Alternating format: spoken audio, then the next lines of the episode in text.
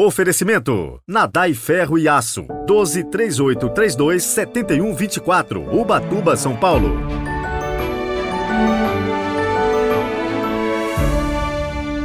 Sábado, 8 de julho de 2023. Bem-vindos mais uma vez ao nosso Evangelho do Dia. É sempre um prazer ter você aqui com a gente. Como é bom esta troca de experiências da palavra de Deus com você. Agradeço de coração todas as mensagens e testemunhos que recebo todos os dias.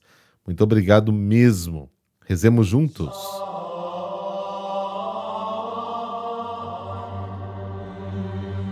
Pelo sinal da Santa Cruz, livrai-nos Deus, nosso Senhor, dos nossos inimigos. Fazei, Senhor, brilhar em nossos corações o esplendor da ressurreição, para que, livres das trevas da morte, cheguemos à luz da vida eterna. Amém.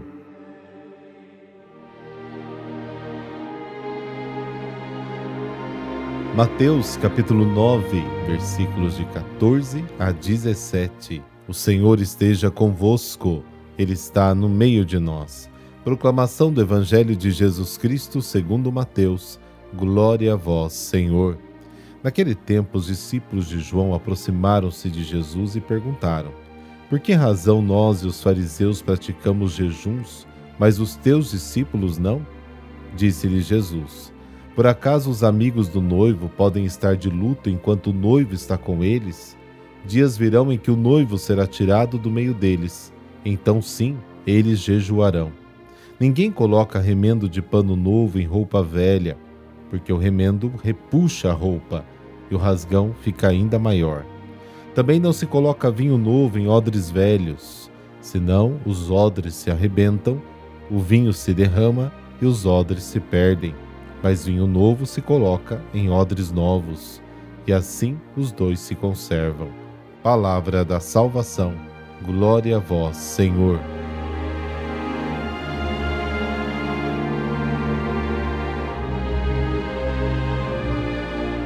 O jejum é um costume muito antigo praticado por quase todas as religiões.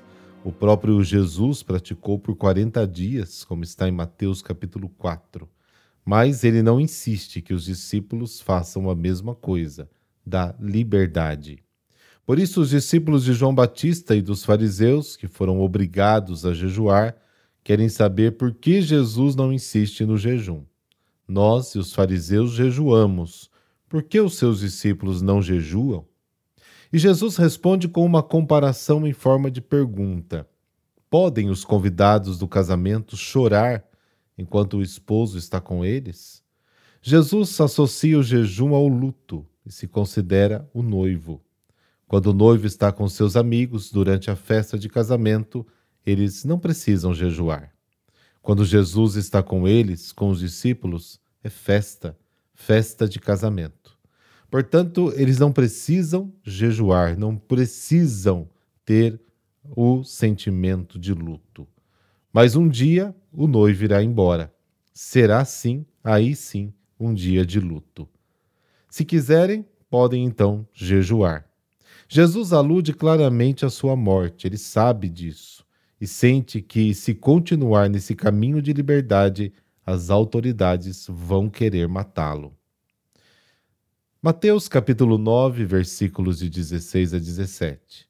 Ele fala do vinho novo em odres novos.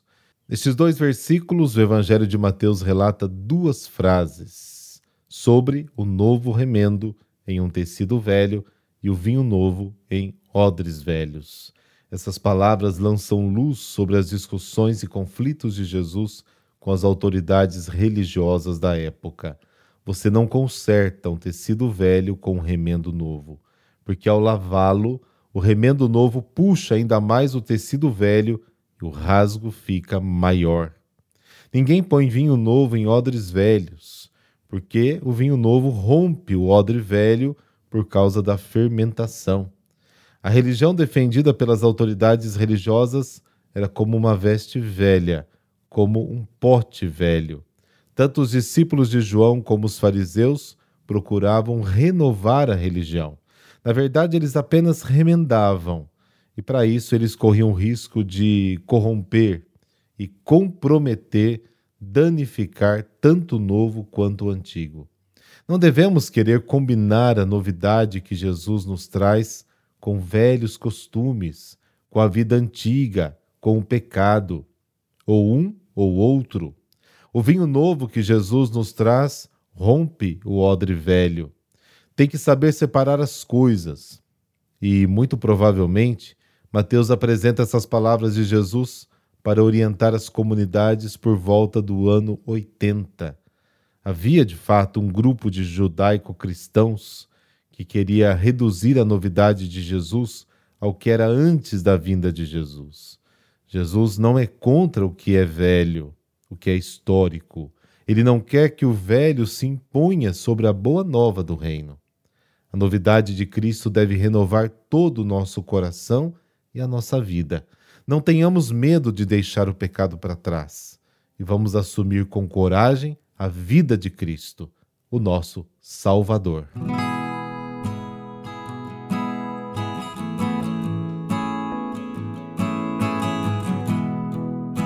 Bem-aventurado João Esquiavo, fundador da Missão Josefina no Brasil. João Esquiavo nasceu no dia 8 de julho de 1903 em Sant'Urbano de Montecchio, Maggiore, Itália. Era filho de Luiz e Rosa e tinha oito irmãos. Entrou na congregação dos Josefinos de Murialdo e, em 1919, fez sua primeira profissão religiosa. No dia 10 de julho de 1927, com 24 anos, foi ordenado sacerdote. Quatro anos depois, veio ao Brasil, chegando primeiramente em Jaguarão, no Rio Grande do Sul. Depois foi para Caxias do Sul, mais especificamente em Anarrec, local onde foi animador dos seminaristas e noviços, professor, iniciador e diretor da Escola Normal Rural Murialdo. Padre João Esquiavo foi o primeiro mestre de noviços da missão josefina no Brasil. A ele se deve o desenvolvimento das obras josefinas, o reconhecimento oficial das escolas e a formação religiosa dos primeiros confrades brasileiros.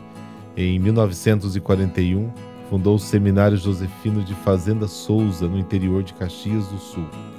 Além disso, fundou várias obras voltadas a crianças e jovens pobres, Abrigo de Menores São José, Caxias do Sul, Obra Social Educacional em Porto Alegre, também Abrigo de Menores em Pelotas, também no Rio Grande do Sul, Colégio Nossa Senhora Mãe dos Homens em Araranguá, Santa Catarina, e em 1954 fundou o primeiro grupo das Irmãs Murialdinas de São José no Brasil. Em 1957 criou em Fazenda Souza a Escola Santa Maria Gorete, das Irmãs Murialdinas, onde atuou como diretor e professor. Em fevereiro de 1956, deixou o cargo de superior provincial, mas continuou prestando serviço à sua congregação e dedicando-se às irmãs Murialdinas. E o milagre que o fez bem-aventurado aconteceu em outubro de 1997. A partir de uma aguda dor intestinal, Juvelino Carra, de Caxias do Sul, foi encaminhado para uma cirurgia de emergência. O médico cirurgião constatou que se tratava de uma trombose mesentérica venosa superior aguda, envolvendo todo o intestino delgado. Após uma avaliação, o médico desistiu da cirurgia e encaminhou o paciente à unidade de terapia intensiva UTI para ser acompanhado até a iminente morte. Os familiares foram informados da situação. Não há o que fazer a não ser aguardar o óbito. Neste momento, a esposa de Juvelino pegou o santinho com a oração do padre João Esquiavo e repetia: Padre João, tu deves sarar meu marido, tu deves ajudá-lo, tu deves reconduzi-lo para casa, enquanto apertava forte a imagem a ponto de amassá-la. Juvelino começava a dar sinais de melhora, para surpresa de todos. Em sete dias teve alta hospitalar, sem apresentar problemas ou sequelas. Padre João Esquiavo faleceu no dia 27 de janeiro de 1967. Sua sepultura está atualmente no interior de uma capela que leva o seu nome em Fazenda Souza. É local de orações e peregrinações foi beatificado pelo Papa Francisco em 2017. Lembrando que todo milagre que prova a santidade de um santo, né, a sua intercessão, ela é reconhecida pela Igreja depois de passar por todos os critérios científicos. E quando a medicina se cala, porque não tem outra explicação, não tem como explicar, a Igreja então considera que a pessoa foi curada ou teve aquele milagre a partir da intercessão daquela pessoa, daquele santo. Bem-aventurado João Esquiavo, dai-nos por vossa intercessão a graça de sermos evangelizadores da Eucaristia, estarmos sempre entregues à vontade de Deus. Amém. Abençoe-vos o Deus Todo-Poderoso, Pai, Filho Espírito Santo. Amém. Excelente sábado para você e nos falamos amanhã.